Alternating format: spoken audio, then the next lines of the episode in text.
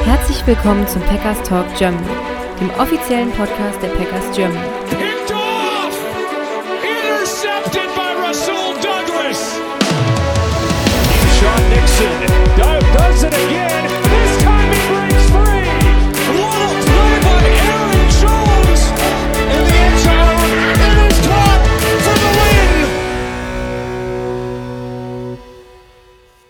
Hallo und herzlich willkommen zum Packers Talk Germany Folge 261. Ich bin der Jo und mit mir dabei ist heute der Sebastian.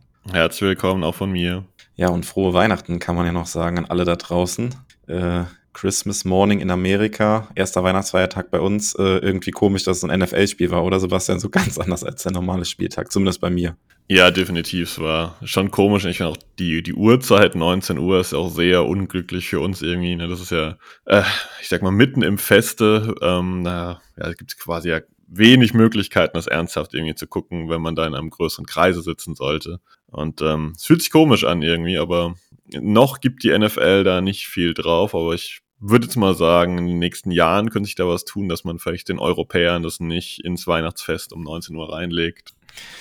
Ja, ich habe es auch äh, heute Morgen dann erst geguckt, mich nicht spoilern lassen und ähm, ja, wildes Spiel. Packers haben gewonnen. Äh, ich habe eben schon zu dir im Vorgespräch gesagt, äh, gut, dass die Packers gewonnen haben und äh, auch gut, dass sie weiter Argumente gesammelt haben, dass Joe Barry nach der Saison nicht weitermachen sollte, oder? Ja, auf jeden Fall. Ähm, das ist irgendwie genau dieser Zwiespalt dieses Spiels. Also es, die Packers haben gewonnen. Übers Ende werden wir gleich garantiert noch reden. Ähm, auf der anderen Seite waren äh, aus meiner Sicht auf der, in einem Bereich enttäuschend, in einem anderen Bereich eigentlich das Gegenteil davon, ziemlich effektiv und gut. Ähm, ja, aber ich glaube, Joe Barry hat jetzt keinen kein, äh, Nagel aus seinem Sarg da wieder rausgezogen gestern, eher noch welche reingekloppt. Genau, ja, bevor wir aufs Spiel gehen, noch ein kurzer Blick auf die News. Es ist nicht so viel passiert. Ähm, Im Prinzip äh, so wenig wie lange nicht mehr. Die Packers haben Bo Melton und Benny Sepp ähm, elevated vom Practice Squad für das Spiel. Ansonsten gab es in der Woche keine Bewegung im Kader. Ähm, genau, es war schon vor dem Spiel relativ klar, dass die Packers jetzt das dritte Spiel in Folge auf Christian Watson werden verzichten müssen. Ähm, dass Jaden Reed dann ausgefallen ist, war dann ja anderthalb Stunden vor Spiel erst klar, als die Inactives rauskamen. Ähm, ja, und ansonsten war es aber auch die Rückkehr von Jair Alexander. Ähm, genau, und wir haben eben kurz im Vorgespräch schon darüber gesprochen. Man hat es im Spielkommentar nicht so gesehen, aber es gab dann eine ziemlich kuriose Situation, Sebastian, zum Kickoff mit Jair Alexander. Ja, genau. Die Captains waren da bei der entsprechenden Wahl und wenn ich das richtig verstanden habe, ist er einfach so dazugelaufen und hat dann dem Schiedsrichter einfach gesagt, ja, äh, hier nachdem der Toss gewonnen wurde, ähm, ja, wir wollen verteidigen, wir wollen verteidigen, obwohl er, also gar nicht dazu berechtigt war. Ne? Das machen die Team Captains und ähm, gab danach wohl auch ein bisschen äh, Ärger und er hat dann nur halt dazu gemeint, ja, Matt LaFleur war es wohl nicht ganz klar, dass er aus Charlotte ist, also aus äh, dem Ort, wo die äh, Panthers spielen und ähm, dass er deswegen da irgendwie rumgeturnt ist und ähm, am Ende ging es wohl glimpflich für die Packers aus, weil es äh, seitens der Packers im Vorfeld, was ich auch relativ interessant finde, ein Briefing mit den, mit den, äh, den Refs gibt. Das heißt, Lafleur sagt vorher den Refs schon, was er ganz gerne hätte, wenn ich das richtig verstanden habe. Was ich so im Sportbereich jetzt auch noch nicht gehört habe, dass die Coaches mit den Refs sich vorher unterhalten, welche Entscheidungen sie treffen wollen. Ja, und der Ref muss wohl dann auch nochmal nachgefragt haben, als Jair Alexander gesagt hat, wir wollen Defense spielen. Zuerst muss er nochmal nachgefragt haben, dann äh, gesagt haben, also ähm, er meint zu defer, also in der zweiten Halbzeit den Ball zu bekommen und Jair Alexander hat das dann bejaht. Wenn die Refs das hart ausgelegt hätten, äh, muss man dazu sagen, dann hätte es sein können, dass äh, die Packers den Panthers da quasi im Ballbesitz geschenkt hätten, weil diese Ansage, wir wollen Defense spielen zuerst, das gibt's halt beim Kickoff nicht. Und äh, wenn es hart auf hart gekommen wäre, die Refs hätten das so ausgelegt, äh, das, was Jair Alexander als erstes gesagt hat, wir wollen Defense spielen, dann hätten die Panthers in der ersten und in der zweiten Halbzeit den Ball bekommen. Ja, das ist auch etwas, was gar nicht geht. Da ist natürlich auch der Head Coach in gewisser Verantwortung und das wirft aber irgendwie trotzdem ein sehr komisches Licht auf diese Situation um Jair Alexander, der jetzt, glaube ich, nach sechs Spielen, wo er nicht gespielt hat, ähm, jetzt wieder zurückkam ähm, und auch insgesamt kein gutes Spiel gemacht hat, so eine komische Aktion da zum Kickoff gebracht hat. Ja, weiß nicht. Also wir haben es letzte Woche schon gesagt, vielleicht gibt es da im Nachgang der Saison auf Pressekonferenzen nochmal mehr Infos, was es da mit dieser ganzen Situation um Jair Alexander auf sich hat, aber das ist alles schon sehr komisch und merkwürdig. Definitiv. Ähm, wir haben es im Vorgespräch auch irgendwie gesagt, äh, Jay Alexander ist ja ein toller Spieler, also in Bestform. Das haben wir die letzten Jahre als Packers ja auch gesehen, aber er kommt mir jetzt über längere Zeit doch immer mehr wie so ein kleiner Vogel vor. Ne? Also jeder kennt diese Interviews nach dem Spiel mit seiner Sonnenbrille, da lässt da irgendwie alles an sich abprallen, auch wenn er ein schlechtes Spiel hatte.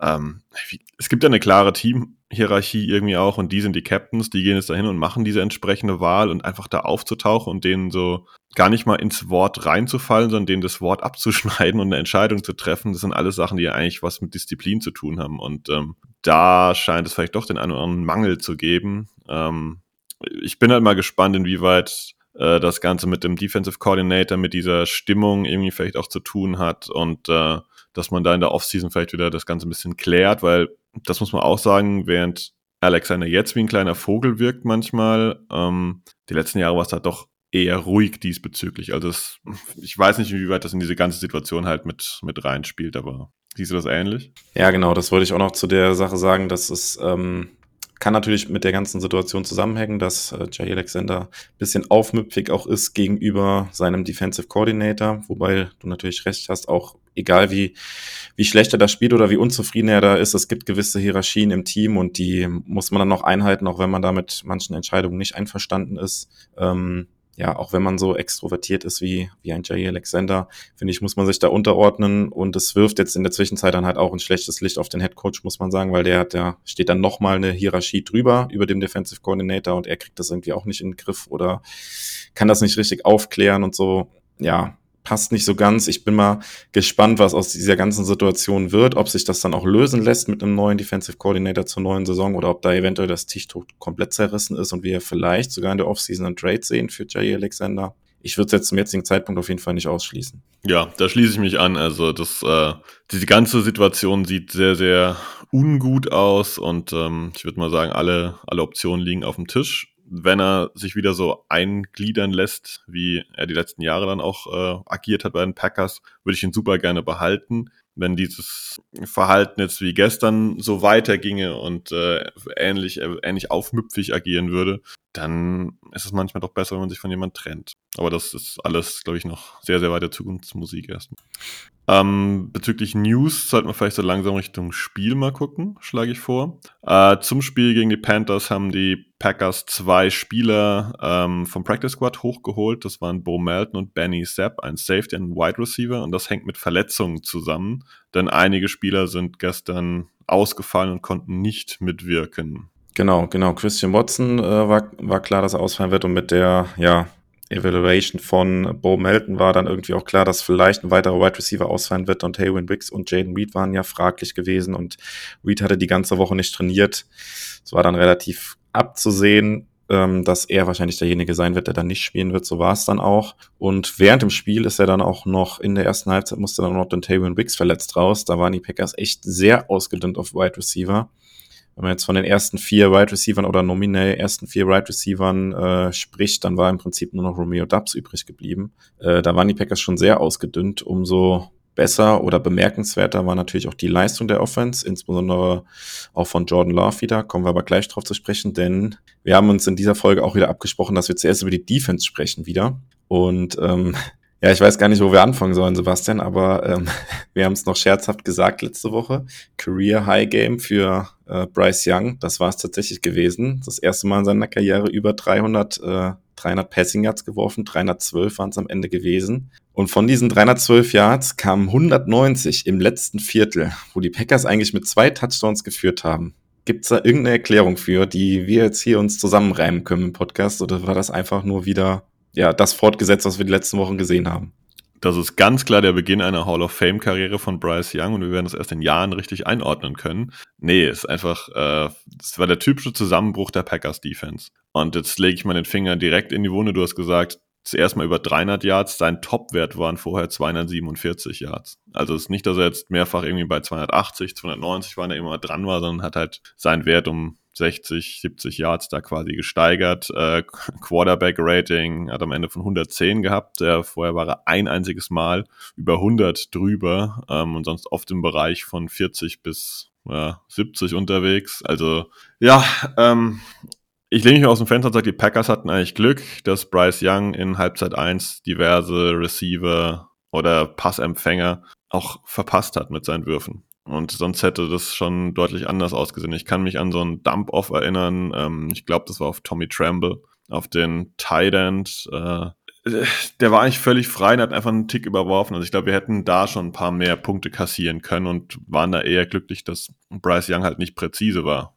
Also das ist eigentlich das Erschreckende. Die Packers machen halt einfach über 30 Punkte und trotzdem verlieren wir potenziell äh, ja, gegen eine Offense, die halt äh, die Wochen vorher ja nicht mal im Bereich der 20 Punkte war. Ja, die letzten äh, fünf Spiele hatten die Panthers vier Touchdowns. Äh, jetzt gegen die Packers waren es dann genauso viele wie in diesen fünf Spielen, vier Touchdowns. Ich habe mir mal angeguckt, wie viele Punkte die Panthers gemacht haben. Seit ihrer Bye-Week in Woche 7 hatten sie ihre Bye-Week, danach haben sie 15 Punkte gemacht gegen Houston, 13 Punkte gegen die Colts, 13 Punkte gegen Chicago, 10 gegen Dallas, 10 gegen Tennessee, 18 gegen Tampa und jetzt die letzten zwei Wochen dann vor dem Spiel jetzt gegen die Packers, 6 gegen die Saints und 7, äh, nee, 9 gegen Atlanta. Und dann gegen uns 30 Punkte. Also, das ist die logische Folge. Ja. Ganz logische Folge. Die logische Fortsetzung dieser Reihe, ja, genau. Über diesen Zahlenquiz, wo dann steht 2, 7, 9, 14, was ist die nächste Zahl? Und wenn die Packers dran sind, ist die nächste Zahl 30 plus, ganz klar. Also unfassbar. Ich, das ist echt, äh, es ist mir wirklich ein Rätsel, wie das dann auch gegen Ende des Spiels so einbrechen kann. Und das hat mich tatsächlich auch ein bisschen dran erinnert an das Spiel gegen die, gegen die Giants, aber ich habe einfach das Gefühl, dass die Defense der Packers es schafft, diese jungen, unerfahrenen Quarterbacks ähm, über das Spiel, also im Laufe des Spiels halt stärker zu machen. Auch die Giants hatten mit Tommy DeVito die ersten Drives haben sie nichts hinbekommen. Ganz viele richtig ungenaue Pässe, ähm, Pass Rush kam ganz gut durch. Die haben im Prinzip im Passing Game nichts auf die Kette bekommen und äh, im Spiel jetzt hier gegen die Panthers fand ich war das ähnlich gewesen. Du hast es eben gesagt, da waren in ähm, ja in den ersten beiden Drives waren da so viele Incompletions von von Bryce Young gewesen, die auch einfach komplett off waren einfach. Also der überhaupt keinen Rhythmus gehabt, äh, zwei, drei Yards wirklich auf seine Receiver verfehlt. Nicht so, dass es irgendwie Contested Catch-Situationen waren und die Receiver konnten den Bein nicht runterpflücken, sondern einfach richtig off gewesen. Und im Laufe des Spiels ist dann halt Bryce Young irgendwie gefühlt immer besser reingekommen. Also. Möchte ich korrigieren. Ja. Er ist nicht reingekommen, wir haben ihn quasi reingebeten. Oder ihm gefühlt noch geholfen teilweise. Also es ist ja nicht so, dass er jetzt hier, du hast es jetzt eben deutlich gesagt, er hat dann offene Receiver verpasst, und später hat er die offenen Receiver getroffen. Der hatte ein, zwei Würfe dabei, wo ich sage, die waren gut, ne? Das waren äh, in Contested Catch-Situationen. Der Rest war, wir haben eigentlich mitgeholfen, ne? Also hier ist ein ganz freier Spieler, wirft den doch mal an. Ich glaube, jeder hat den Schock seines Lebens bekommen bei dem Pass auf Tommy Tremble. Das tiefe, also tief ist relativ, aber das Ding war 20 Yards, wo er Isaiah McDuffie stehen lässt. Ja, genau. Und ich glaube, das Play, was du meinst, das ist ja dann noch, das war im Prinzip dieses erste explosive Play der, der Panthers gewesen, was es dann überhaupt gab. Es war in einem zweiten Drive oder sowas dann für paar 30 Yards, die dann gelaufen ist. Und davor und danach haben die Panthers im Prinzip nichts hinbekommen. Auch danach in dem Drive kein gutes Play mehr. Sie haben dann zwar da das Feed Goal gemacht, aber das war dann, ja, danach die Drives ging es dann immer besser und äh, die Krönung im Prinzip dann im vierten Viertel als die Packers das irgendwie gar nicht mehr stoppen konnten. Und am Ende muss man ja auch sagen, das Spiel vielleicht gewonnen haben, weil die Panthers kein Timeout mehr hatten, oder? Oder vielleicht, wenn sie eine Sekunde, zwei Sekunden mehr auf der Uhr gehabt hätten, dann hätten die Panthers von der 30-Yard-Line dann Field Goal schießen können. Ja, hätten wir noch eine Overtime gesehen, wäre schön gewesen. Ähm, nee, es ist einfach, es ist einfach, ich, ich finde, es ist schwer in Worte zu fassen. Also ich finde, da hat ganz viel nicht gestimmt.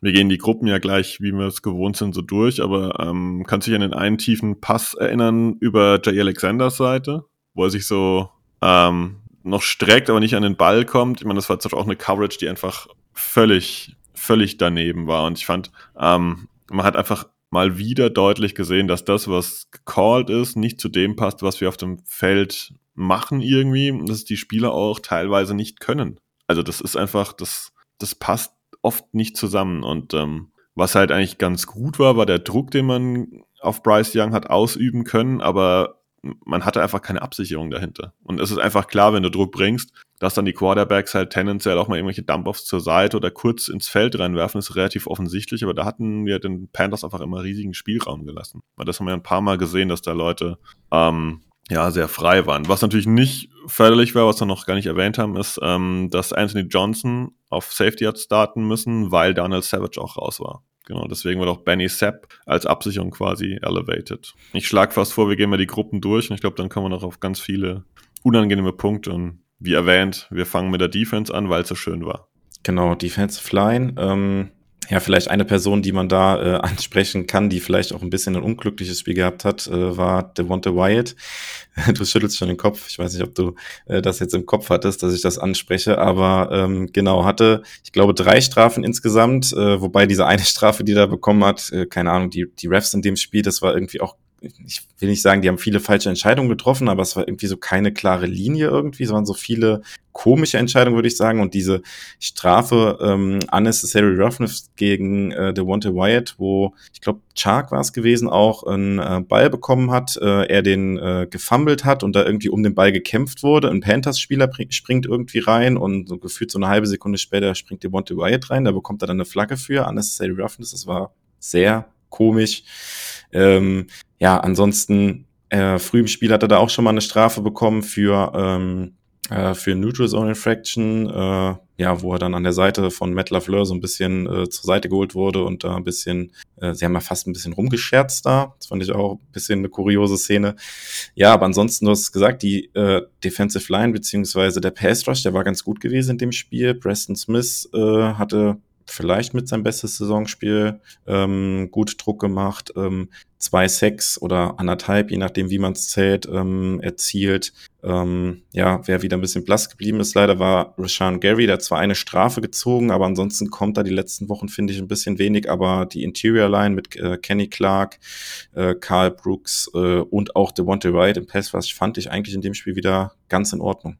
Ja, da gebe ich dir grundsätzlich recht. Ähm, ich habe den Kopf geschüttelt wegen Devontae Wyatt. Äh, ich glaube, die letzten Wochen kam schon raus, dass ich mit seiner Leistung nicht arg zufrieden bin, dass ich ihn oft in eher nutzlosen Pressure-Situationen quasi sehe das, und die sind wenig effektiv. Und ich fand es gestern war es furchtbar. Also ich hätte ihn auch gestern einfach mal von den Snaps her noch weiter limitiert. Am Ende kam man nur ähm, auf 38 Snaps, 58 Prozent. Aber er hat einfach total unnötige Strafen gezogen. Also gerade das eine Mal, wo er dann noch am Ende äh, draufgesprungen ist, ähm, das war dämlich. Ne? Also das, also vor allem mit diesem zeitlichen Abstand da nochmal so drauf zu hüpfen, das war völlig dämlich und ähm, er sieht mir auch aufgrund seines jetzt fortschreitenden Alters jetzt nicht so jemand aus, wie jemand, den ich in Runde eins nehmen würde. Ne? Also ein Impact-Player scheint er irgendwie nicht wirklich zu werden. Ist eher so ein, äh, so ein Death-Player, da habe ich bei Lucas Van Ness vielleicht ein bisschen mehr Hoffnung. Ähm, aber insgesamt war die Defensive Line gestern eigentlich passabel. Ich fand Run Stop war jetzt nicht großartig, aber war im akzeptablen Bereich, dass ein NFL Running Back auch mal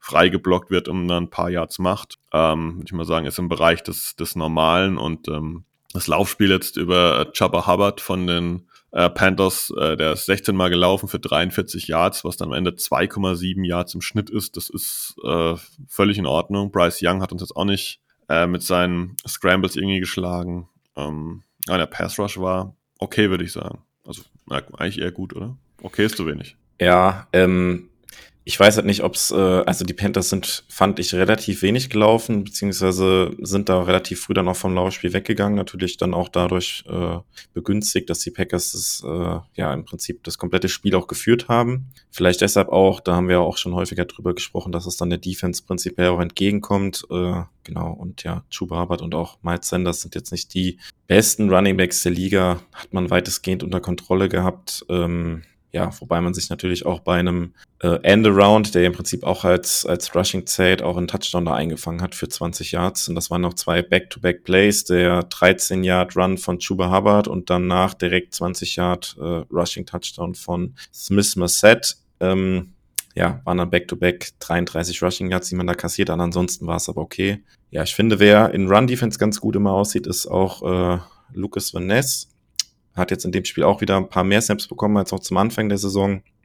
Ähm, ja, erwähnen muss man natürlich auch die eine Strafe. Ich glaube, es war sogar der erste Drive gewesen der Panthers, wo er da beim Special Team in den Panther, ja, ich will nicht sagen reingeflogen ist. Der hat da schon äh, gemerkt, oh, das könnte eng werden und hat versucht, irgendwie möglichst den nicht zu berühren. Der Panther, Johnny Hacker, ist natürlich auch erfahren, hat da natürlich relativ viel auch drauf, draus gemacht, dass er da am Standbein getroffen wurde. Ich finde, das kann man aber, würde ich sagen, kann mal passieren. Fand ich jetzt nicht so schlimm. Ansonsten ist mir ein Play von Lucas Van noch in Erinnerung geblieben, wo auch ähm, Bryce Young aus der Pocket raus ist, wo er wirklich auch hinterhergelaufen ist, also auch äh, das Play quasi nicht aufgegeben hat und auch äh, wenn Bryce Young den Pass dann angebracht hat, äh, Van dann von hinten Bryce Young noch umgehauen hat und da äh, ihn spüren hat lassen, dass er da trotzdem hinter ihm war. Also spielt auch mit viel Effort immer, finde ich. Äh, von daher, ja, von der D-Line war es ein ganz, ganz passables Spiel. Ja, da will ich dich gerade nochmal verteidigen, quasi, das bei Lucas Van Ness mit dem, mit dem äh, Punt, das ist halt so, das kann passieren. Das, das wird immer mal wieder passieren. Ähm, mir ist halt wichtig, dass er da jetzt nicht wie ein, wie ein Vollhorst da blind reingelaufen ist, sondern er ist halt unglücklich da dann so reingerollt. Ja, passiert. Das ist jetzt äh, eine Strafe, die natürlich aufs Strafenkonto geht, aber die ähm, immer mal wieder passieren wird. Ähm, was sagst du zur Snap-Verteilung die Woche? Ich weiß nicht, ob du jetzt gerade schon aufhast, aber ähm, dass äh, Lucas Van Ness 20 Snaps hatte, Enak Barre 30, TJ Slayton ähm, eher ein bisschen weniger als die letzten Wochen, 34 Snaps. Und ähm, ja, bist du damit zufrieden oder sollte man da langsam ein bisschen gewisse Spieler ein bisschen öfter aufs Feld schicken? Ja, ich finde, wir könnten schon Lucas Van Ness häufiger jetzt reinwerfen auch und noch ein bisschen mehr jetzt gerade gegen Ende der Saison ihm halt die Spielpraxis dann doch mehr geben, finde ich. Ähm, er macht das die letzten Wochen immer besser. Würde ich mir wünschen, dass er da häufiger Snaps bekommt. Wer auch relativ wenig auf dem Feld war, war jetzt Kyle Brooks gewesen. Auch nur mit 26 Prozent der Snaps.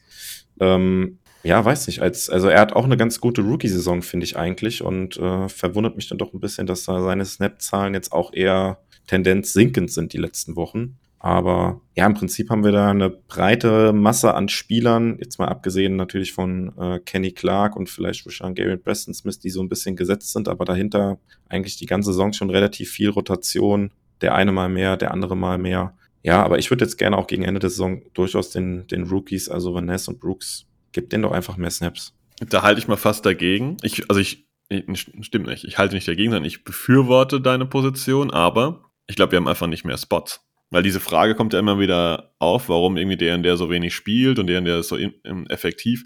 Die Frage ist, wem soll ich die Snaps wegnehmen? Roshan Gary kann ich da wohl kaum wegnehmen. Preston Smith hat ein gutes Spiel gestern. Yo, wen nehme ich da jetzt raus? Das ist, glaube ich, der, der entsprechende Knackpunkt. Und so hart es auch klingt, man hat jetzt so während der Saison dann eher gescherzt, na gut, nach der Saison lassen wir einfach Preston Smith dann entsprechend gehen. Ähm, und äh, so wie er spielt. Im Moment möchte ich sagen, würde ich ihn schon ganz gerne behalten, weil ich finde, er ist einer der, der positiven Faktoren der Line im Moment. Könnte jetzt gehässig sagen, spielt ja vielleicht auch um einen neuen Vertrag oder er spielt jetzt halt gerade dafür. Das ist halt dieses berühmte, so Spieler, die da vielleicht auch wissen, okay, es könnte eng werden für mich nächstes Jahr, dass sie äh, da noch mal ein bisschen besser und effektiver spielen als jemand, der gerade frisch einen neuen Vertrag unterschrieben hat. So gefühlt könnte man jetzt, äh, könnte man dir jetzt entgegenwerfen bei Preston Smith. Legitimes Argument und letztendlich, glaube ich, tut er das ja auch, wenn ich das richtig sehe. Ähm, gilt sein Vertrag zwar äh, noch für die nächsten Jahre logischerweise, aber sein Dead Cap äh, sinkt halt dann jetzt schon deutlich massiv. Also im Moment die aktuelle Saison hat ein Deadcap von 19,7 Millionen. Nächstes Jahr sind es dann nur noch 13,9 und geht danach runter auf 9,8 und so weiter und so fort. Also da wäre ja ein Cap, äh, ein, ein, ein Cut möglich, aber ich finde es mit den Zahlen ist immer schwierig jetzt in der laufenden Saison, aber ich glaube, die Packers sollten da schon was tun, weil sie halt diese Snaps ja auch irgendwie an die Jungen, wie du halt richtig sagst, Dinge vergeben sollten. Aber Preston Smith tut im Moment auf jeden Fall vieles dafür, dass er sich jetzt nicht, ähm, ja, nicht unentbehrlich ist, aber schon halt eigentlich auch ein zentraler Teil der, der Defense. Ähm, ich schlage vor, wir gehen zu den Linebackern weiter.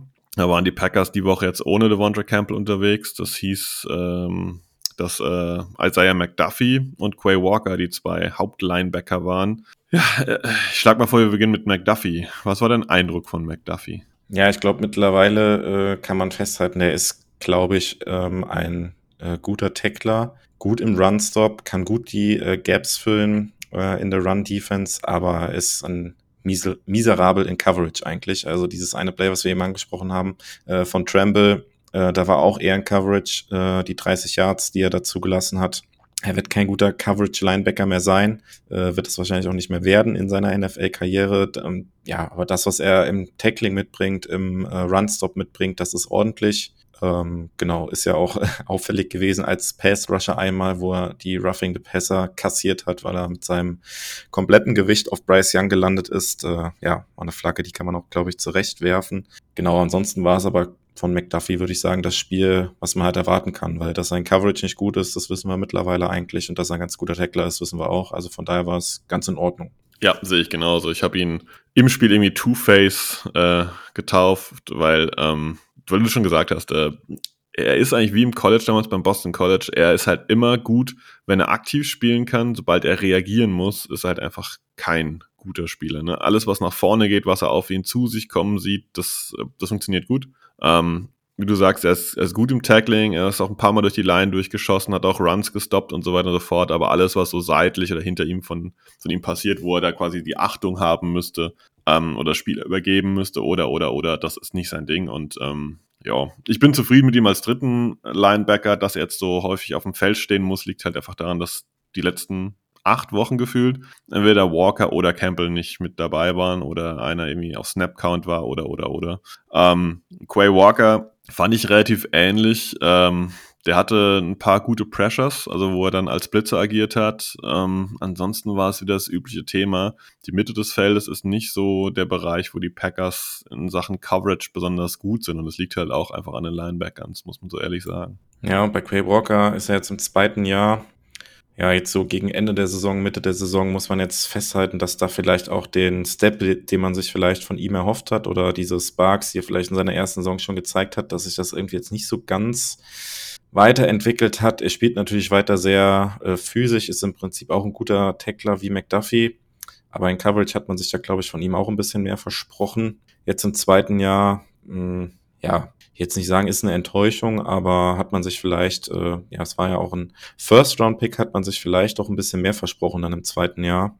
Ja, und da, das ist natürlich jetzt auch eine Positionsgruppe, wo man mal gucken muss, wie es da in der Offseason weitergeht. Vielleicht zu Campbell können wir noch einen Satz verlieren. Der hat jetzt die ganze Woche nicht trainiert. Äh, letzte Woche haben wir noch gesprochen, dass er den, den Green Dot hatte, also den Kommunikationshelm anhatte und äh, die Defense gecallt hat. Und ähm, ja, nach letzter Woche war ja die Defense im Prinzip im, im Fokus der Diskussion gewesen und äh, Campbell wurde da schon ziemlich vor den Bus geworfen, auch von Coaches, auch von Joe Barry, muss man sagen, weil es wurde halt immer von Kommunikationsproblemen äh, gesprochen und äh, da ist, sind natürlich die Linebacker dann als erstes genannt und äh, Campbell hat ja dann auch einen Tweet losgelassen, ähm, wo er sich äh, ja doch relativ äh, deutlich positioniert hat und gesagt hat, er äh, kämpft jetzt seit Wochen mit Verletzungen, wird dazu gedrängt, dass er auch spielt und angeschlagen spielt und sowas. Und dann wird er halt vom Team so vor den Bus geworfen, hat er halt relativ klar gesagt, dass er sowas nicht mehr mit sich machen lässt. Äh, hat diese Woche dann auch komplett nicht trainiert.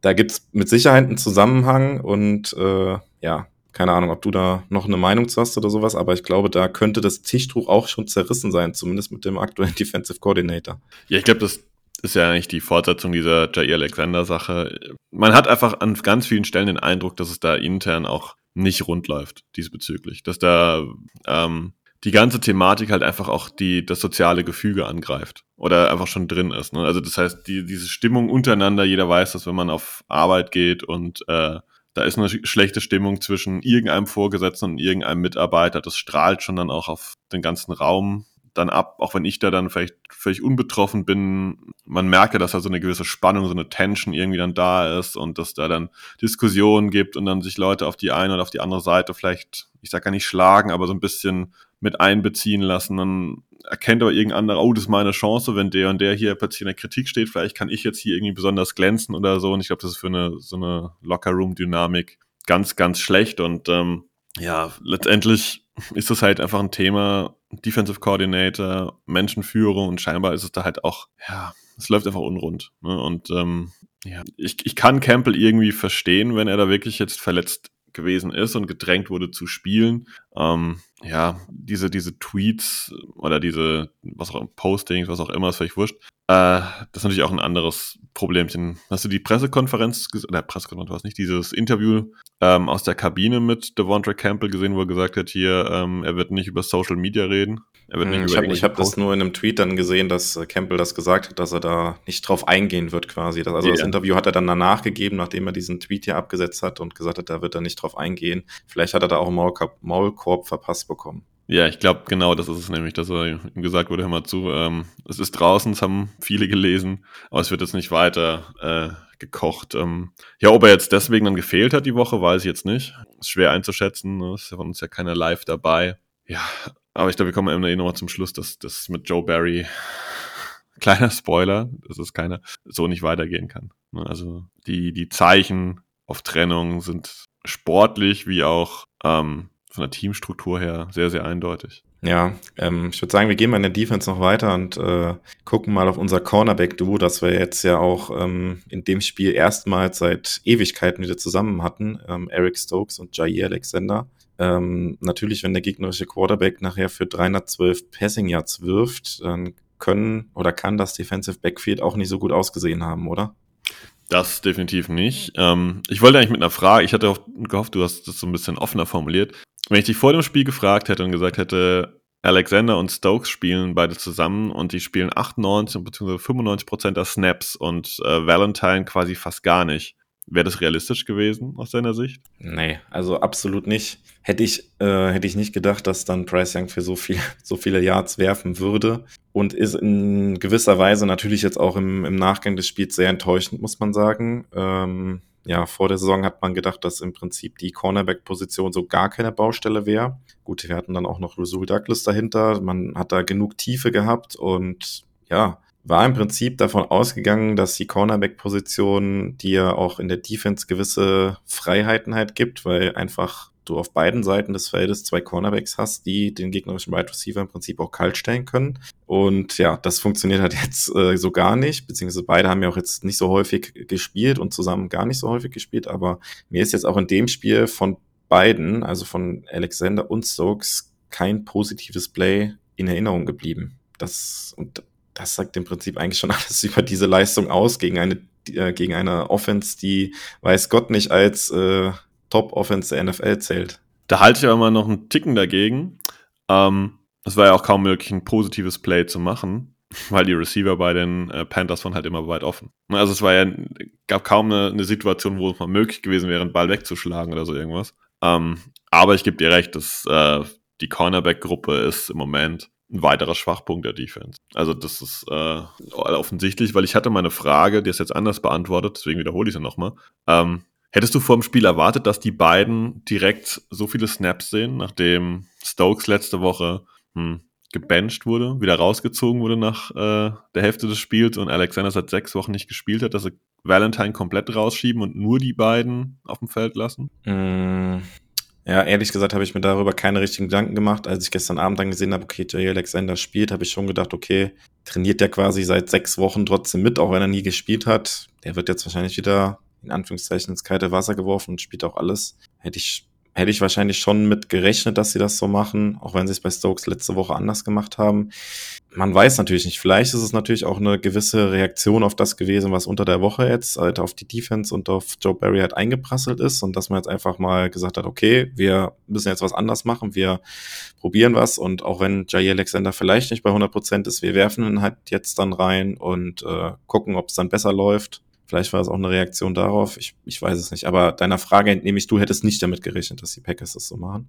Nee, hätte ich echt nicht. Also ich hätte da schon gedacht, dass es ähm, vielleicht beide bei 80 Prozent liegen, aber da schon eine Möglichkeit gibt, dass äh, ja, die zwar jetzt nicht komplett durchspielen, aber ähm, ja, also einfach weil Valentine hat halt nicht enttäuscht die letzten Wochen. Es war immer mindestens ordentlich. Es waren auch ein paar gute Spiele dabei.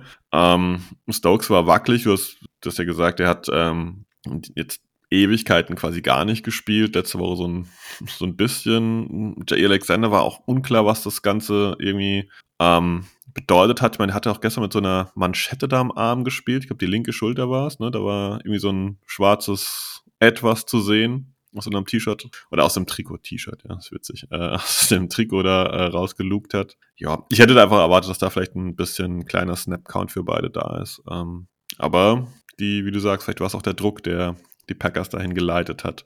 Ähm, hat der Druck auch die Packers dahin geleitet, dass auf äh, Safety Anthony Johnson Jr. gespielt hat und nicht Rudy Ford?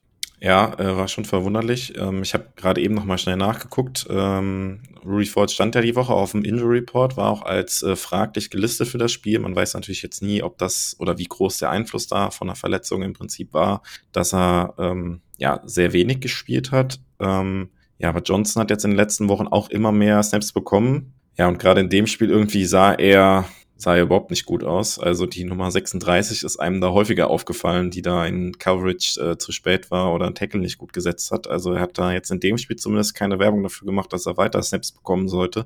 Und Rudy Ford sah ja eigentlich jetzt im Laufe der Saison war halt immer, er war jetzt kein Top Safety gewesen, aber das, hat das solide gespielt und sich auch ähm, seinen Starting-Spot da irgendwie verdient gemacht. Also wenn es jetzt nicht mit einer mit der Verletzung zu tun äh, hat bei Rudy Ford, äh, weil er vielleicht angeschlagen war, dass er deshalb so wenig gespielt hat, kann ich jetzt es zumindest jetzt nach der Leistung auch von Johnson nicht so ganz nachvollziehen, muss ich sagen. Ja, das sehe ich ähnlich. Also Anthony Johnson ist kein guter Safety. Also Stand jetzt ist das, äh, das ging ja direkt los bei dem ersten äh, erfolgreichen Play der Panthers, wo einfach äh, das Tackle nicht macht. Und der ähm, ja, am Fernsehen war es jetzt die obere Außenlinie, also von Bryce Young aus gesehen die rechte, von den Packers Defense aus gesehen die linke Außenlinie.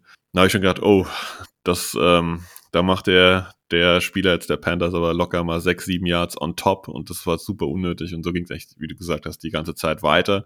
Wenn ich mal positiv herausheben möchte, der ja zu uns kam mit den Meriten, dass er einer der letzten zwei, drei schlechtesten Safeties der letzten Saison bei den Texans war, äh, Jonathan Owens. Ich finde, der macht echt eine, eine passable Saison. Ne, wir können, ich glaube, wir sind fernab von, er ist ein guter Safety, aber der macht das ordentlich. Ähm, würde ich gerne nächstes Jahr eigentlich wiedersehen. Aber auch nicht als Static Safety, oder? Nee, aber das ist vielleicht genau der Safety Nummer drei, wo man sagt, den kannst du mal reinwerfen und der hat eine gewisse Baseline, weil ich glaube, das fehlt vielleicht bei Anthony Johnson und ich vermute auch bei Benny Zapp und er noch hinten dran steht schon. Ja, also Safety ist ja die, auf jeden Fall auch ähm, eine Baustelle für die Offseason, glaube ich, das ist relativ klar. Läuft ja auch der Vertrag von Savage, läuft ja auch aus. Ähm, das ist auf jeden Fall eine sehr große Baustelle und wahrscheinlich auch ein sehr großer Need in Offseason und also Free Agency und Draft auf jeden Fall.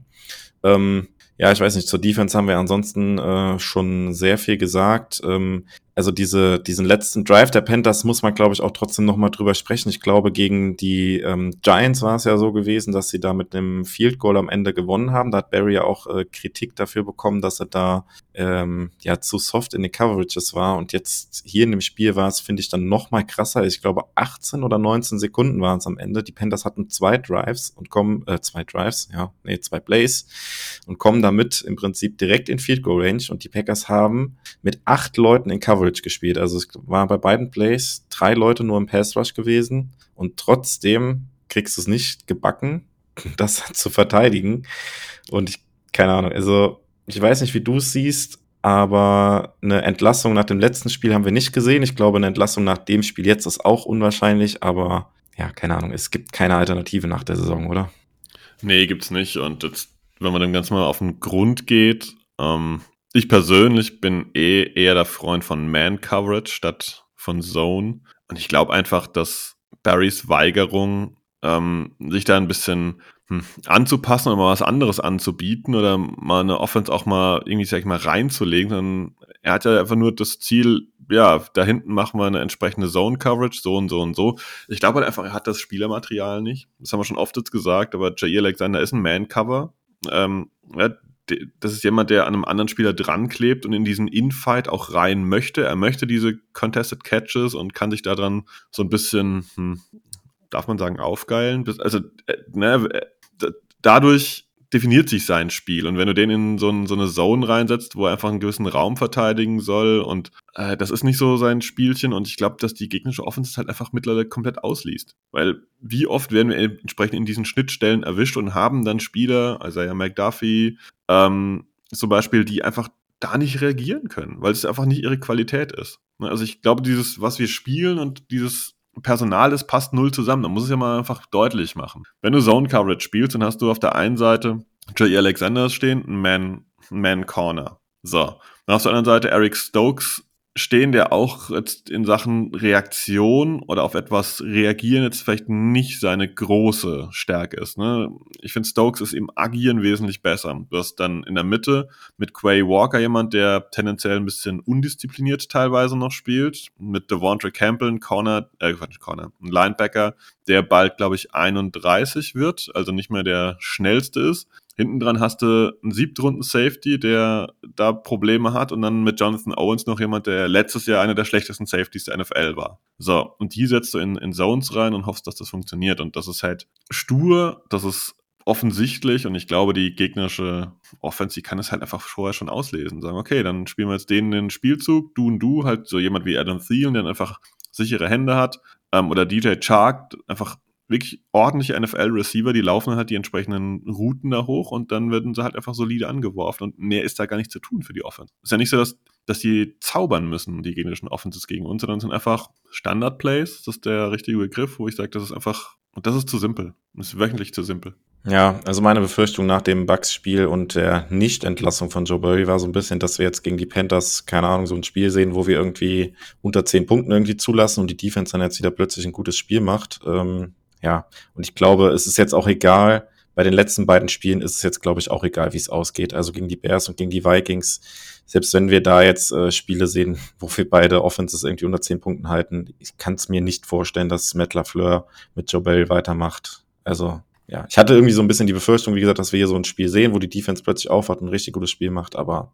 Die, die, die Gefahr war ja da gegen die Panthers. Weil wenn Bryce Young weiter in seine offenen Receiver so überworfen hätte, sah das ja zu Beginn so aus, irgendwie, oh, das könnte ein Anführungszeichen statistisch gutes Spiel für die Packers Defense werden, aber nicht, weil sie gut spielen, sondern einfach nur, weil halt Bryce Young so überhaupt niemand trifft. Ja, und ich glaube, da muss man John nochmal abstufen und ähm, für Bryce Young wären auch 400 Yards drin gewesen. So hart es klingt. Ja, wenn ja. er von Anfang an so geworfen hätte und die Bälle so getroffen hätte, ja. Alter, sorry, da wären locker 60, 70, 80 Yards nochmal drin gewesen. Dann wären wir im 400er Bereich gewesen. Ähm, ja, ansonsten gebe ich dir recht, das ist ich glaube, die werden Barry jetzt nicht feuern bis Saisonende, weil einfach das Playoff-Rennen gerade noch läuft. Und da machst du so einen Wechsel jetzt dann nicht mehr. Und ähm, ja, daher ist es, glaube ich, irrelevant, wie die nächsten letzten Spiele ausgehen. Aber wie du halt schon jetzt mehrfach erwähnt hast, die Zeit ist um. Also das, das hat mir jetzt auch, die Frage muss ich ja fast noch stellen. Ähm, wir haben sie vor ein paar Wochen beantwortet. Wenn Matt LaFleur an Joe Barry weiter festhalten will, ist, ist,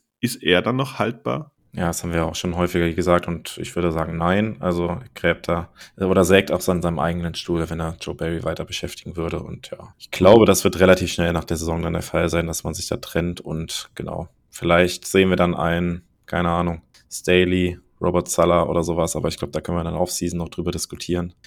Ja, das wird noch eine lange Offseason diesbezüglich, glaube ich. Ähm, was wir noch thematisieren sollten, es gab so einen Tweet äh, von Dov Cleavage, und zwar, dass Joe Barry äh, in Carolina von ein paar Packers-Fans ja, so ein Eimer Nachos ins Gesicht geworfen bekommen hätte. Ähm, das kann wahrscheinlich kaum jemand jetzt im Nachhinein überprüfen irgendwie. Aber dieser Account Dov Cleavage hat 135 Follower und ist trotzdem offiziell Senior NFL Correspondent. Also ähm, ich würde dem Ganzen nicht allzu viel Glauben schenken. Ne? Es ist vielleicht im Rahmen des Möglichen, aber es hat kein anderer Packers Beatwriter irgendwie aufgegriffen, dass da so eine Nacho mit Käsesoße-Attacke auf Joe Barry gelaufen ist, sondern halt irgend so ein Mini-Account. Trotzdem hat man es in der Packers-Bubble ein bisschen gelesen.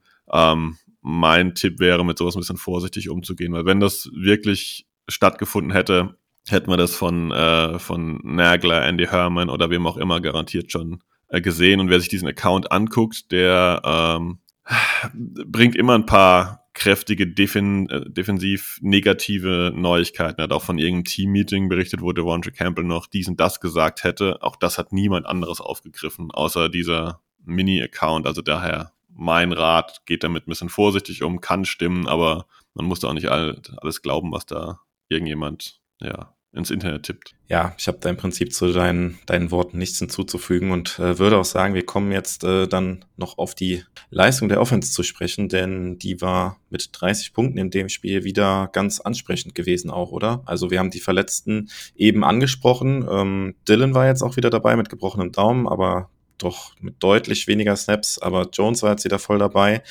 Dafür aber ja im Prinzip, ich sag mal, zweieinhalb Wide Receiver, die gefehlt haben, mit Wicks, der dann im zweiten Quarter raus ist. Das war mehr als ordentlich. Ja, also ohne diese Offense würden wir auch ganz schön untergehen, das muss man einfach mal so sagen. Ähm, das ist wirklich, ich fand eine total runde Offense war. Ich habe mir da so ein paar Takes auch aufgeschrieben und ist jetzt ein, fast schon ein Vorgriff auf eine Diskussion später, aber sind die Packers nächstes Jahr ohne Aaron Jones vorstellbar?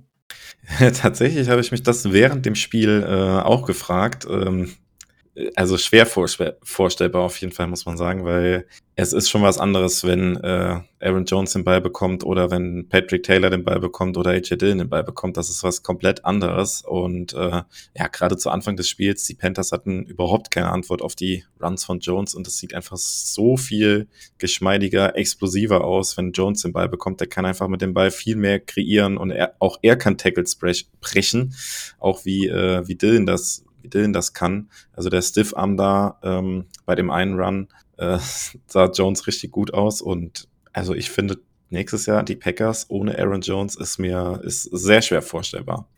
Dann müssen wir wahrscheinlich am Vertrag ein bisschen was arbeiten, weil ich gebe dir absolut recht. Das waren sechs Yards im Schnitt pro Run. Das ist eine absolute Fabelzahl. Insgesamt 127 Yards. Ähm, also das Laufspiel war exzellent gecallt, war exzellent ausgeführt. Ähm, da finde ich, gab es gar nichts dran zu kritisieren. Das war richtig sauber. Und was mich ein bisschen gefreut hat, ist, ähm, dass man bei dieser kurzen Sache direkt an der Endzone zu Beginn AJ Dillon dann reingeholt hat für dieses eine Yard, weil das ist genau diese Kombi, die es anderen Teams dann schwer macht. Ne? Das war genau richtig. AJ Dillon hat eine nur sieben Läufe gehabt für zwölf Yards. Aber das war auch, glaube ich, nicht die Aufgabe in der Woche jetzt, sag ich mal, viele Yards zu erzielen, sondern es war halt die Woche die Aufgabe, quasi Aaron Jones diese, diese hässlichen Läufe, die kurzen Läufe, wo man einfach nur ein, zwei Yards äh, laufen muss, einfach abzunehmen, dass er für die anderen Läufe frisch ist. Und es hat wunderbar geklappt, fand ich. Ähm, das Einzige, was gefehlt, dass sich Aaron Jones halt nicht äh, belohnt hat durch irgendwie ein, ja, so ein Breakaway-Touchdown oder sowas. Das wäre, ich, ich fand so ein paar Mal war es so kurz davor, ich gedacht, okay, jetzt, jetzt könnte auf und davon sein und vielleicht ein 40-Jahr-Touchdown erlaufen. Ähm, das hat dann doch irgendwie meistens dann, äh, meistens hat nie geklappt, aber äh, war ein Top-Spiel von ihm. Und wie du sagst, Packers ohne Aaron Jones nächstes Jahr, puh, schwer vorstellbar. Da müssen die Packers dann finanziell ran. Genau, das Einzige, was man vielleicht ähm, kritisieren kann, aber das geht dann eher auch nicht in die Richtung von Jones, sondern wieder in Richtung Play Calling, dass man am Ende halt dann doch vom Lauf fand ich wieder weggegangen ist. Das war dann ähnlich wie gegen die Bucks, als äh, Jones am Anfang sehr, sehr viele äh, Touches bekommen hat, wurde im Laufe des Spiels halt irgendwie gefühlt sukzessive weniger. Ja, und äh, ich dann ganz kurios auch fand, im letzten Drive dann, wo die Packers in Field Goal Range waren, da die Uhr möglichst weit runter haben laufen lassen, gibt's dann zwei Run Plays über Patrick Taylor. Ich mir denke, warum? Aber ja, das vielleicht zum Run-Game so insgesamt, beziehungsweise eher Kritik dann am Play-Calling an Matt LaFleur als an, an Aaron Jones. Ich glaube, an der Leistung von Aaron Jones. Für ein richtig gutes Spiel fehlt in dem, im Box-Score im Prinzip nur der Touchdown, den er sich auf jeden Fall auch verdient gehabt hätte. Ja, aus Play-Calling kommen wir später nochmal. Ich glaube, da können wir das ähm, direkt noch ein bisschen mit reinnehmen. Ähm, Quarterback, würde ich mal sagen, ziehen wir mal ein bisschen nach vorne. Der kommt dann spät. Jordan Love. Ähm, wie war dein Empfinden zu Jordan Love, so ein Spielchen? Ja, sehr gut, äh, sehr solides Spiel wieder. Ähm, genau, die fehlenden äh, Stationen, auf die er werfen konnte, haben wir angesprochen. Ähm, da ist dann plötzlich ein äh, Bo Melton, der vom Practice Squad hochgezogen wurde, mit plötzlich äh, 44 Yards in dem Spiel. Ähm, ja, weil im Prinzip kaum andere Receiver irgendwie noch da waren, auf die Jordan Love äh, werfen konnte. Äh, Wicks war ja nach diesem Touchdown, den er dann hatte, mit einer äh, Verletzung raus, kam nicht mehr zurück. Ja, und ich fand, äh, John Love hat aber wieder ansonsten ein richtig gutes Spiel gemacht, äh, wenn man auch diese Umstände halt mit, mit einbezieht, dass er ähm, da auf viele Leute verzichten musste. Aber er wirkt halt ähm, ja richtig ausgereift mittlerweile auch. Also er sieht an der Line, äh, was passiert, was die Defense macht, ändert ein Play, ändert die Protection, ähm, ist auch, wenn direkt der erste oder zweite Read nicht da ist, in der Pocket äh, ruhig, äh, versucht sich ein bisschen Zeit zu erkaufen, ohne dass er irgendwie blind in Pressure reinrennt oder in Sex selber reinrennt irgendwie. Ähm, ja, äh, kommt dann aus der Pocket raus, äh, verlängert das Play noch, so ist ja auch der Touchdown auf Wix entstanden, musste ja auch ein bisschen improvisieren und der macht halt individuell ähm, ich will nicht sagen, gar keine Fehler mehr, aber die Fehlerquote ist deutlich zurückgegangen und wir sprechen ja dann auch in, im Podcast hier häufig darüber, dass wir keine Würfe gesehen haben, die irgendwie kritisch waren, wo man sagt, oh, da hat er jetzt aber Glück gehabt oder sowas. Da war in dem Spiel auch wieder, fand ich, nichts dabei, wo er irgendwie Glück hatte, dass er nicht gepickt wurde. Ähm, ja, das war ein richtig runder Auftritt wieder und insbesondere vor dem Hintergrund, dass er auf einige Receiver verzichten musste, das äh, ja, unterstreicht die Leistung umso mehr. Ja, du hast viele Sachen schon gesagt, die ich erwähnt hätte. Ähm, er kommt mir einfach unglaublich routiniert schon vor. Er hat immer noch ein bisschen Probleme, dass der eine oder andere Pass ein bisschen zu kurz ist. Äh, das tiefe Ding auf Romeo Dubs. Ähm, der hätte drei, vier Yards gerne weiterfliegen können, wäre es vielleicht ein bisschen ähm, simpler gewesen, ist vielleicht der falsche Begriff, und dann wäre es einfach, dann wäre er ins, ins passende Fenster reingefallen. Aber was du schon erwähnt hast, was ich nochmal unterstreichen möchte, ist, wie gut er aus der Pocket rauskommt. Also wenn, wenn Druck kommt, dann, dann rollt er entsprechend raus und er macht Schritte zur Seite und erkauft sich im Prinzip selbst so ein, ein ruhiges Wurffenster und er analysiert das Feld dann relativ gut. Was mir auch sehr gut gefallen hat, ähm, war beim allerersten Touchdown-Drive dieser Passversuch auf Romeo Dubs. Ähm, da war er auch unter Druck, ist dann einen Schritt nach vorne gegangen und hat diesen Pass dann da reingeworfen. Und zwar klar, dass das Ding risikoreich ist. Den hat er tendenziell eher einen Ticken zu hoch geworfen, aber ich glaube mit purer Absicht einen Ticken drüber geworfen, dass wenn nur Dubs rankommt. Da gab es dann diese Pass-Interference und dann den kurzen Run über AJ Dillon. Das sind Sachen, finde ich, da, da merkst du, okay, das, weil das machen die, ich denke jetzt, doch, ich muss Namen nennen, machen Leute wie Justin Herbert und Patrick Mahomes entsprechend halt auch. Ne, wenn solche Situationen sind, dann werfen die das schon mal Richtung Endzone, aber dann halt mit Schmackes und einen Tick zu hoch, dass da wirklich, wenn dann nur der Touchdown-Catch draus werden kann und dann irgendwie halt nicht so ein, so ein Ei da in die Endzone reingelegt wird. Runde Performance von Jordan Love, kann so weitergehen. Den Rest hat, äh, hast du alles schon gesagt. Ähm, ja, ich würde noch eine Frage noch anschließen, ja. weil ähm, was mir halt irgendwie auffällt, wenn er halt Plays verlängern muss, aus der Pocket rausgeht, ich finde, äh, er könnte häufiger dann auch mal selbst loslaufen, oder? Aber ich glaube, das hat er irgendwie so gar nicht drin, sondern er versucht, er sucht immer sehr, sehr lange dann doch noch irgendwo einen freien, freien Receiver zu finden. Also so auch bei dem Touchdown auf Wicks, das funktioniert halt, aber ich finde, er könnte auch häufiger dann schneller eine Entscheidung treffen und einfach selber loslaufen, weil da sind häufig, finde ich, fünf Yards plus locker drin. Würde ich dir auch recht geben, dass er das durchaus machen könnte. Ähm, ja, es ist halt einfach so, dass das aber halt auch nicht unbedingt sein, sein großes Ding ist. Ne? Also so hart wie es klingt, am College hat er auch nicht wirklich äh, viel da im Laufspiel gemacht. Also ich, ich gebe dir recht, dass man manchmal denkt, ja komm, jetzt mach aber sechs, sieben Yards mal selbst, aber er bleibt dann quasi kurz vor der Line of Scrimmage so ein, macht da so ein bisschen so eine Pause und guckt dann und äh, wirft einfach lieber. Ähm, ich habe es gerade mal hier offen. Am College hat er ähm, ja 403 Yards erlaufen über drei Saisons. Also man kann da glaube ich nicht erwarten, dass er jetzt irgendwie noch in der NFL zum Läufer wird. Aber bei dem Passspiel muss man es auch gar nicht, weil es ist rundum solide und wie gesagt bei dem Receiving Core, was für, zur Verfügung stand, war das schon ja eine astreine Performance. Ich kann mich an wirklich keinen Bad Throw erinnern, wo man sagt, boah, da mal Glück gehabt, dass er nicht intercepted wurde. Ja, sehr gutes Spiel von John Love. Tidance waren die auch sehr gut, Jo. Ja, hat noch irgendwer mitgespielt außer Tucker Craft, ist die Frage. ähm, die Gegenfrage ist, brauchen wir mehr als Tucker Craft? ja, da kann man vielleicht auch mal erwähnen, dass äh, Luke Musgrave tatsächlich auch schon wieder im Training ist und die Coaches da auch ganz optimistisch äh, klangen, dass er eventuell nochmal zum Einsatz kommen könnte die Saison. Aber ja, Tucker Craft, wieder ein sehr gutes Spiel. Äh, hat an der Seitenlinie da wieder versucht, nachdem es letzte Woche ein bisschen schmerzhaft war für ihn, über einen Verteidiger drüber zu springen. Ähm, ja, da kann man sich eigentlich auch noch wiederholen von den letzten Wochen. Tucker Craft macht das richtig gut. Ansonsten, ähm, ja, Ben Sims jetzt gar nicht wirklich in Erscheinung getreten. Und Josiah DeGraw ist im Prinzip mir in Erinnerung geblieben, nur mit dem, mit dem Fumble, den er recovered hat.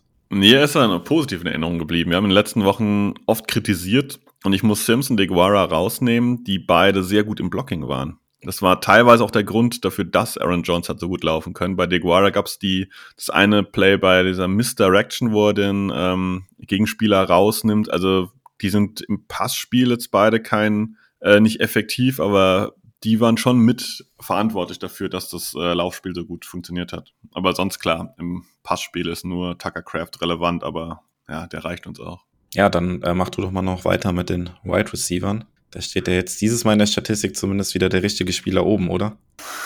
Ja, das mag vielleicht sein, aber ähm, da können wir vielleicht gleich noch drüber sprechen, ob das eine jetzt ein Catch war oder nicht an der Außenlinie. Ähm, ich behaupte, dieser Catch war genau an der Grenze, wenn der als, als incomplete gecallt gewesen wäre dann hätte man ihn nicht, äh, nicht geswitcht auf, der wurde gecatcht, aber er war halt anders gecallt, deswegen hat man ihn quasi nicht weggenommen. Der, dieser erste Call, das war das Entscheidende, weil ich glaube, man findet Argumente in beide Richtungen. Was mir übrigens sehr gut gefallen hat, ist danach das Kommentar von Adam Thielen, der darüber dann in seiner Kabinenansprache ein bisschen gemeckert hat und gesagt, ähm, das passiert halt, wenn man gegen die Packers spielt. Also ähm, die, die Niederlagen der, der Vikings tun ihm scheinbar immer noch weh. Ähm, ich finde, das ist jetzt kein Ding, wo die Packers immer recht bekommen oder sowas. Das ist absoluter Quatsch. Aber zur ursprünglichen Frage zurück, Wide Receiver. Ähm, mit dem Wide Receiver Core, was auf dem Feld war, muss man sagen, das war eine gute Leistung. Eigentlich von allen. Ich finde wieder die Ballverteilung ein bisschen, bisschen freaky. Also ähm, Malik Heath hat genau einen Pass in seine Richtung fliegen sehen, hat keinen Catch und keinen Yard, aber stand bei 77 Prozent der Snaps auf dem Feld. Also das ist wirklich, der, er wurde halt auch als Blocker einfach ähm, genutzt und äh, ja, Bo Melton fand ich hat ein gutes Spiel gemacht. Ähm, da kommen wir fast zu Playcalling zurück. Ob man da bei Dritter und Fünf dann den Ball zum kleinen Slot-Receiver Bo Melton werfen muss, der an der rechten Außenlinie gegen JC Horn gerade steht, weiß ich jetzt nicht. Ne? Das ist wieder so ein Ding, wo ich sage, das Playcalling von Lafleur war richtig, richtig gut. Aber er hat immer wieder so ein, zwei Dinge drin, wo ich denke, okay, warum muss jetzt Patrick Taylor laufen? Warum versuchen wir jetzt auf die starke Seite der Panthers zu werfen und stellen da Bo Melton hin? Da hätte ich ein paar andere Optionen. Da hätte ich Kraft gesucht, da hätte ich Dubs gesucht, da hätte ich vielleicht auch Malik Heath nochmal gesucht oder was auch immer. Ähm, da sind ein paar komische Playcalls, aber ich glaube mit dem Receiving Core Dubs, Wicks, äh, Heath und äh, Bo Melton kann man insgesamt mit 30 plus Punkten am Ende sehr, sehr zufrieden sein. Und ich habe keine Kritik. Es waren, waren alles saubere Performances von allen Receivern. Ja, sehr schade, dass halt Wix auch so früh dann halt raus musste. Hätte sicherlich auch äh, dann mehr Targets noch gesehen und äh, genau das wollte ich nochmal erwähnen, dass äh, der Touchdown von ihm war auch von ihm ja individuell gut gewesen, weil das war, er war auf einer Route unterwegs gewesen hat dann aber registriert, dass Jordan Love aus der Pocket ähm, rausgescrambled ist und hat dann im Prinzip seine Route abgebrochen und sich da äh, hinbegeben, wo ja zwischen zwei Verteidiger, wo Love ihn dann auch anwerfen konnte. Das war individuell auch ein richtig gutes Play von Wicks gewesen. Schade, dass er dann das Tackle da so hart kassiert hat und dann raus war. Genau, und der, ja, der Catch von Romeo Dubs am Ende des Spiels. Natürlich, die Packers haben da in dem Moment vielleicht äh, ein glückliches Händchen gehabt, äh, aber ich glaube, es ist genau wie du gesagt hast, wenn das auf dem Feld incomplete gecallt worden wäre, wäre es auch so geblieben. Aber man hat auch im ja, Real Speed sah es komplett anders aus wie dann in der Super-Zeitlupe. Also das ist ja dann auch für Refs dann in der Situation in der Realgeschwindigkeit sehr, sehr schwer zu sehen, dass der Ball da eventuell den Boden berührt hat. Und am Ende haben sie halt dann so entschieden, dass der Catch schon completed war, als dann Dubs am Boden war, berührt wurde und dieses Rüberrollen dann nochmal hat dann halt einfach schon nicht mehr dazu gezählt. Ja, da hatten die Packers ein bisschen Glück vielleicht, weil es war am Ende vielleicht auch dann das Play, was den ja, was den Sieg gebracht hat, weil danach waren die Packers im Field Goal, Reichweite und äh, konnten dann mit, ja, wie viel waren 20 Sekunden auf der Uhr das Field Goal dann schießen. Genau, ansonsten habe ich zu den Wide right Receiver nichts mehr und dann fehlt auch nur noch die O-Line, über die wir sprechen können, aber ich glaube, da gibt's auch nicht so viel Kritik, was man jetzt äußern könnte an der Leistung der Offensive Line, oder? Nö, das war eine passable Sache, fand ich. Ähm, die Panthers konnten nicht viel Druck generieren, ähm, auch vor Brian Burns muss man jetzt nicht arg viel Angst haben in dem Spiel. Der ist ja ein wirklich guter Edge Rusher oder ein guter ähm, Outside Linebacker. Ähm, ja, also O-Line war völlig passabel. Ähm, wie gesagt, das hängt ja alles dann auch. Oft sieht man das Ganze, finde ich, beim, beim Laufspielern auch in der, in der Klasse in der Protection. Und ähm, John Love hatte nicht massiv Druck. Das Laufspiel hat funktioniert. Das war schon well done. Es war einfach insgesamt eine runde Offense, angefangen beim Quarterback, übers Laufspiel, über die, die, die Passempfänger. Ähm, ich finde, es gibt wenig zu kritisieren an dieser Offense wir hätten vielleicht ein paar Punkte mehr machen können. Ähm, zum Beispiel, wenn unser Kicker sein PIT gemacht hätte. Genau, und eine Sache, eine Sache noch zur ähm, Offensive Line, was, äh, was wir die letzten Spiele immer hatten, die Rotation. Zumindest auf Left Tackle hatten wir keine Rotation. Da hat jetzt Rashid Walker das komplette Spiel gemacht. Josh Nischman ausschließlich im Special Team zum Einsatz gekommen. Ähm, dafür hatten wir aber wie im letzten Spiel auf äh, Right Guard die ja 50-50 Verteilung mit äh, John Runyon und Sean Ryan. Also da geht es anscheinend weiter, aber es scheint vielleicht so, dass zumindest auf Left Tackle sich jetzt Rashid Walker so ein bisschen den, ja, den Respekt der Coaches auch verdient hat und jetzt auch mehr Snaps bekommt. Äh, da gab es ja die Woche auch ein paar Stats zu der Leistung von Rashid Walker, dass er da über die letzten Wochen einer der besten ähm, Left Tackle der Liga war. Ja, also er hat das jetzt äh, zementiert. In der Mitte der Saison, sag ich mal, gab es so ein kleines Loch, wo ich ein bisschen Bedenken hatte, weil er da so zwei, drei Spiele wie so eine Drehtür agiert hat. Ähm, und dann ja auch rausgenommen wurde äh, für Nijman, aber scheinbar hat ihm das jetzt nochmal einen Kick gegeben, dass er seine Leistung nochmal steigern muss. Ähm, gefühlt übernimmt aus meiner Sicht Sean Ryan so langsam diesen Guard-Spot, weil seine Snap-Zahlen steigen. Wir sind jetzt, glaube ich, genau, oder? Wenn ich es richtig im Kopf habe, genau bei 50-50 angelangt. Ja, Runyon und Ryan jeweils 33 Snaps gespielt.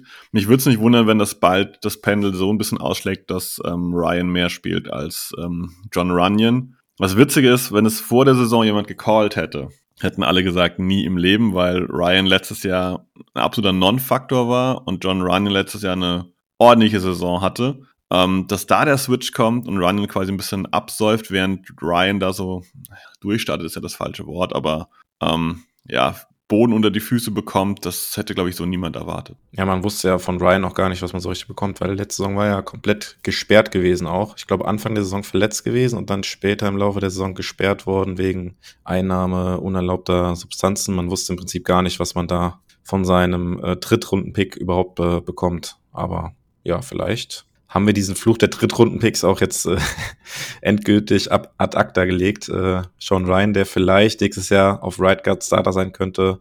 Ja, und über Tucker Craft als äh, Third-Round-Pick haben wir jetzt ja häufig genug schon Worte verloren. Genau, und du hast es äh, angeteasert. Wir müssen noch kurz über Special Teams äh, sprechen.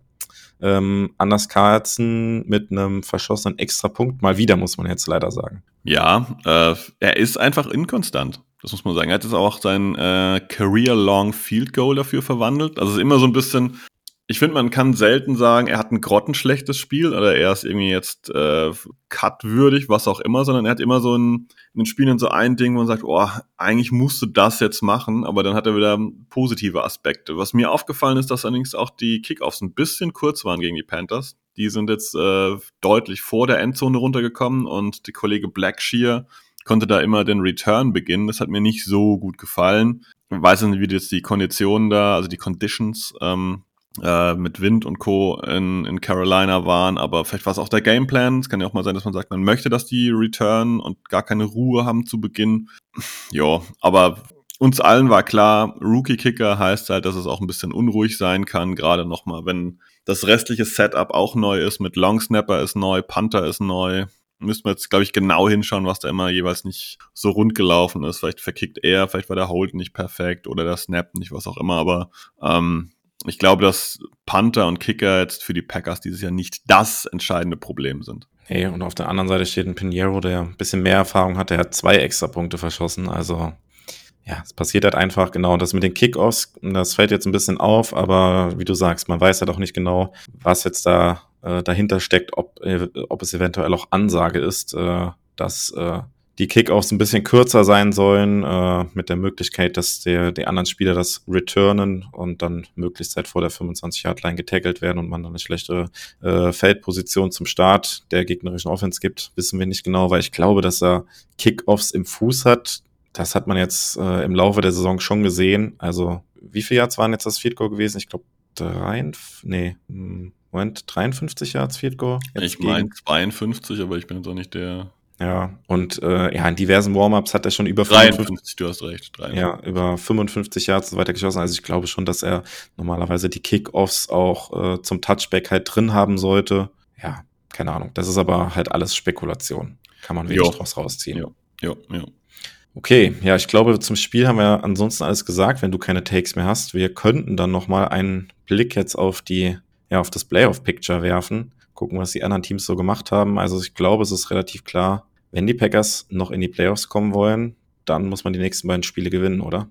Kann man wohl von ausgehen. Also jetzt könnte ich ein bisschen äh, suffisant sagen, dann muss man nicht die Spiele gewinnen, sondern die Offense muss die Spiele gewinnen. Weil wir werden nicht davon ausgehen können, dass die Packers Justin Jefferson in den Griff kriegen. Ähm, das ist völlig egal, wer die Murmeln da bei den Vikings wirft. Äh, über die Mitte des Feldes dürften wir da für KJ Osborne und Justin Jefferson offen sein und gegen die Bears, ja, Justin Fields mit seinem Laufspiel, das kriegt Barry nicht in den Griff. Also ich finde, wir können es deutlich sagen, die Offense muss die nächsten zwei Wochen abliefern, dass die Packers eine Playoff-Chance haben. Genau, und man braucht auch ein bisschen Schützenhilfe der anderen Teams. Also auch die Vikings sind jetzt aus den Playoffs rausgerutscht. Da gibt es jetzt so ein kleines Endspieler nächste Woche gegen die Vikings. Ähm, ja, wo es natürlich auch für die Vikings um relativ viel geht. Die eventuell sich auch noch weiter Chancen ausrechnen, dass sie reinrutschen. Jetzt diese Woche gegen die Lions verloren. Ja, und aktuell in den Playoffs drin sind dann als Wildcard-Teams äh, klar die Cowboys äh, sowieso. Also Cowboys oder Eagles werden sowieso als bestes Wildcard-Team reinrutschen. Ähm, genau, und dahinter geht's dann halt zwischen den Seahawks, Rams, ähm, Packers, Vikings, vielleicht auch noch Falcons, geht's dann darum, wer ja, einen der letzten oder wer die letzten beiden Spots da bekommt. Aktuell drin sind die Seahawks und die Rams. Bei den Rams wäre es zumindest so, dass die Packers den Tiebreaker hätten, weil im direkten Duell äh, haben die Packers die Rams ja geschlagen. Das heißt, wenn man da den gleichen Rekord hätte, wäre man vor den Rams. Die Rams müssten aber noch einmal verlieren, spielen nächste Woche gegen die Giants und in der letzten Woche gegen die 49ers, für die es vielleicht am letzten Spieltag schon um nichts mehr gehen könnte. Und die Seahawks, die aktuell drin sind, spielen nächste Woche gegen die Steelers. Auch ein unangenehmes Spiel.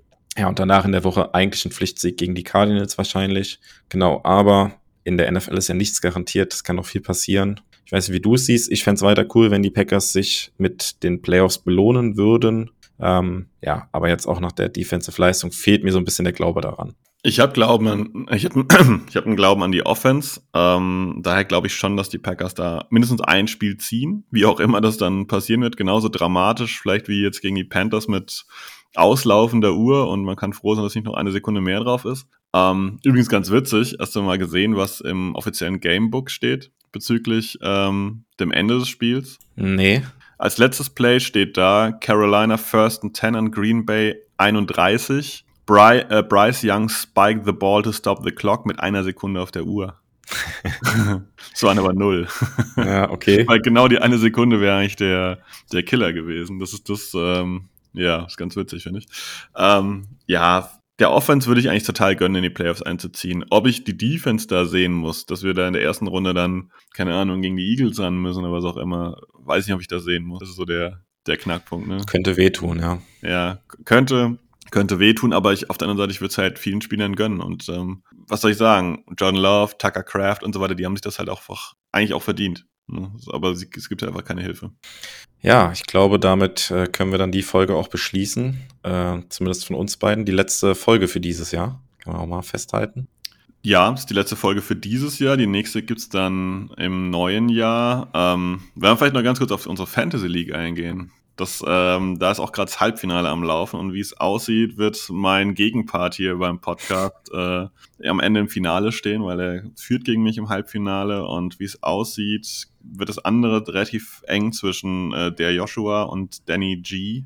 Die zwei äh, haben, glaube ich, noch ein relativ heißes Duell am Laufen. Genau. Ähm, ja, ich hoffe, dass es bei den Packers ähnlich äh, heiß hergeht, dass wir auf jeden Fall gegen die Bears dann noch äh, dieses berühmte Endspielchen dann auch nochmal haben, weil es würde nämlich bedeuten, dass wir gegen die Vikings gewonnen haben. In dem Sinne würde ich sagen, äh, rutscht gut rein. Wir hören uns bald wieder, hoffentlich mit einer positiven Nachricht nach dem Spiel gegen die Vikings. Genau, kommt gut ins neue Jahr. Go Pack Go. Go Pack Go.